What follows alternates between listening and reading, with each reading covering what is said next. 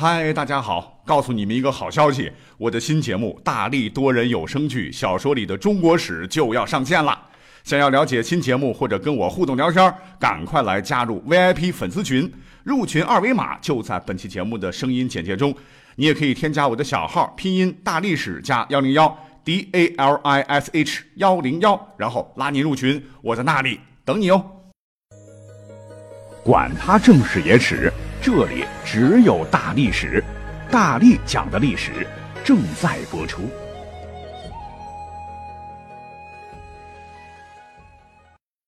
那么有一个特别有意思的现象，呃，不知道你有没有感觉到哈，就是这个世界好像什么事儿啊都特别讲究第一。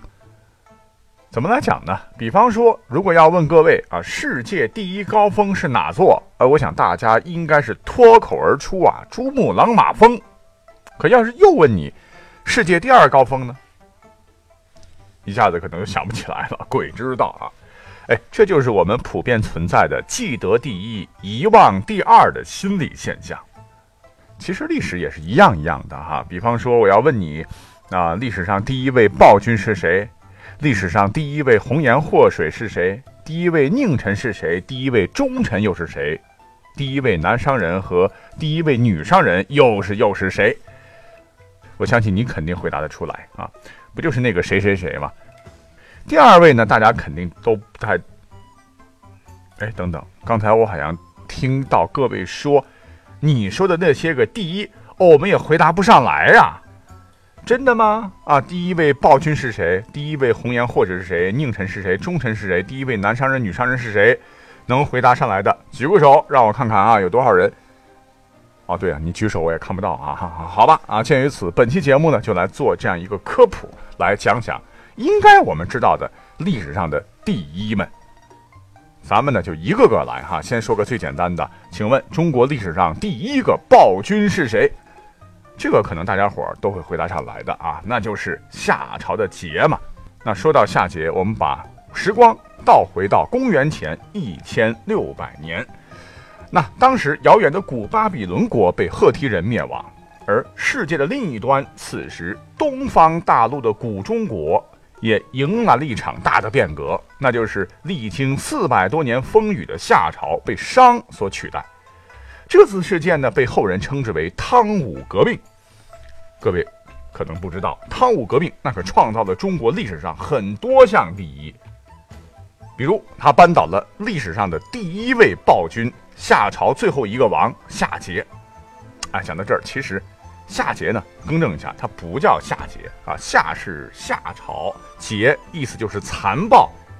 是这个末代帝王的谥号啊，他原来的有名字的啊，叫做刺吕鬼。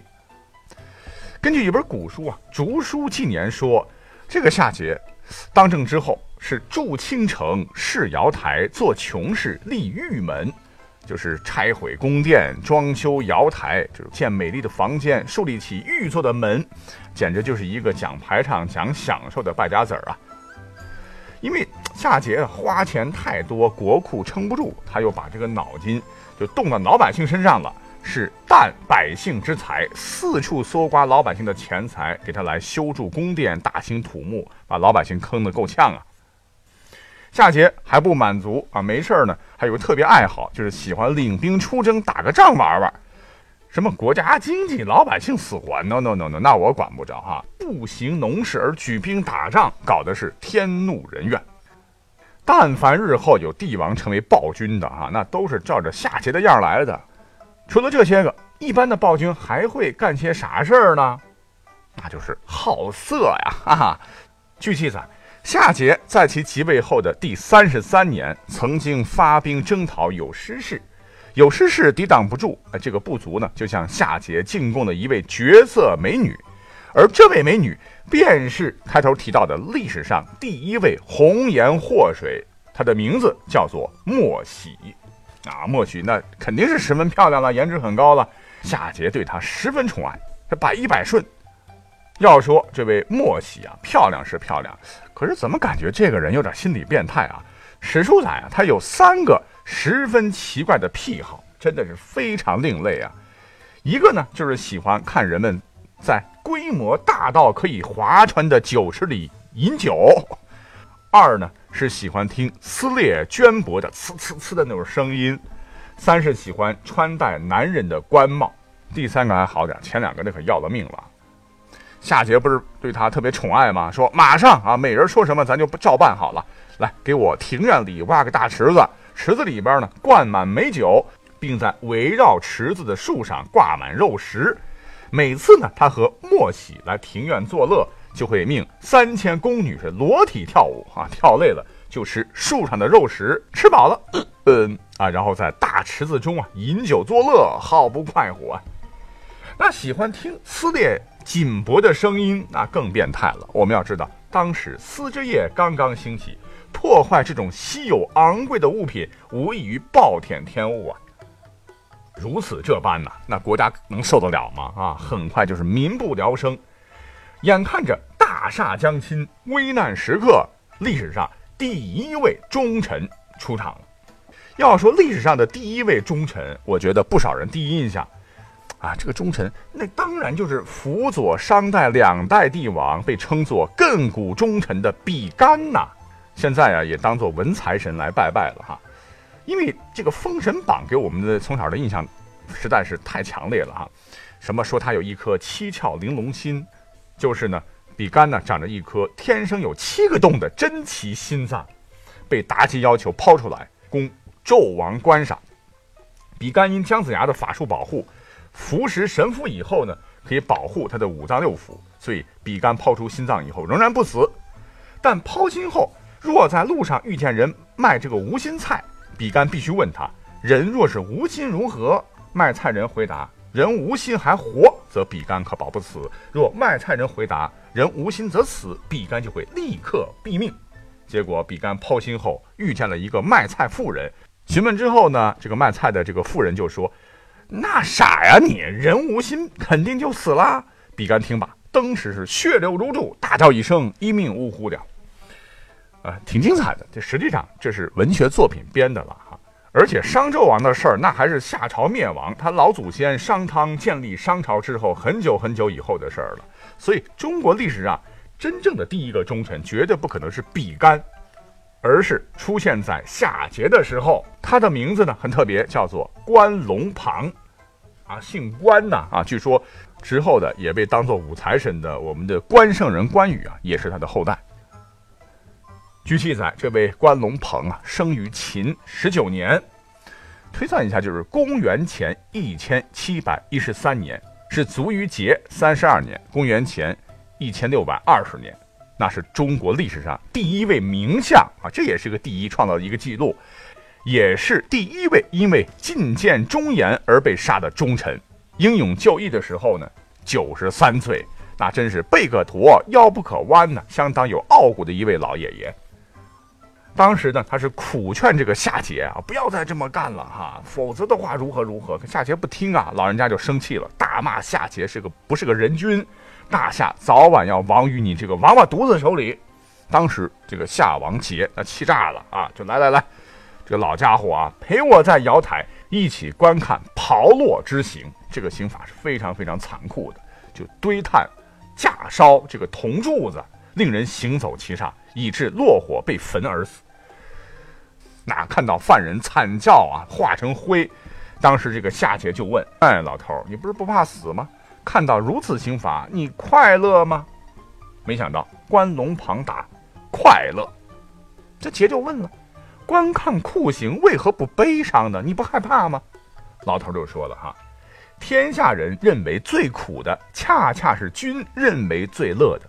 我是君的臣，为何不高兴呢？”杰当时就气大了，好，好，好，好，老头，现在我听你说，说的对，我改正；说的不对，我就对你施加酷刑。关龙庞说：“我呀，看君上悬着威石，脚下踏着春兵，头顶威石无不背石负压，脚踏春兵无不下陷呐，你很危险呐。”杰一听罢，脸色一沉，冷笑道：“哼哼，你是说国家灭亡，我要同国家一起灭亡？”啊！你只知道我要灭亡，却不知你现在就要灭亡了吗？于是对关龙旁施以炮烙之刑，老人家眼睛不带眨的，是复活从容而死。死后呢，葬在今天灵宝市的孟村村西。呀，这说起来真的是一个很悲壮的故事啊。不过呢，你可以看到历史是真的很有趣啊，一条线下来就把开头几个第一啊全穿一块讲完了啊。注意，这是史料上能找到的公认的第一。可是呢，讲了这些，数一数，好像离开头讲的那些还差三个呢，对吧？那谁是历史上的第一个奸臣？那谁是历史上第一位男 CEO？谁又是历史上第一位女商界奇人呢？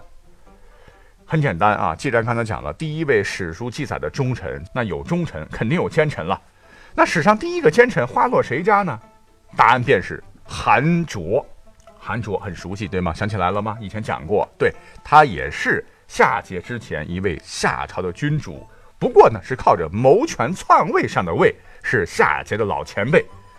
那韩卓这家伙呢，据史书记载，从小是偷鸡摸狗啊，被赶出了自个儿的家乡，之后就投奔了后羿。后羿就是传说中嫦娥姐姐的老公射日的那位。其实你要真说起来，真实的后羿他显然没有射过九个太阳啊，没这能力。但确实呢，是一位剑法超群、当世第一的武夫。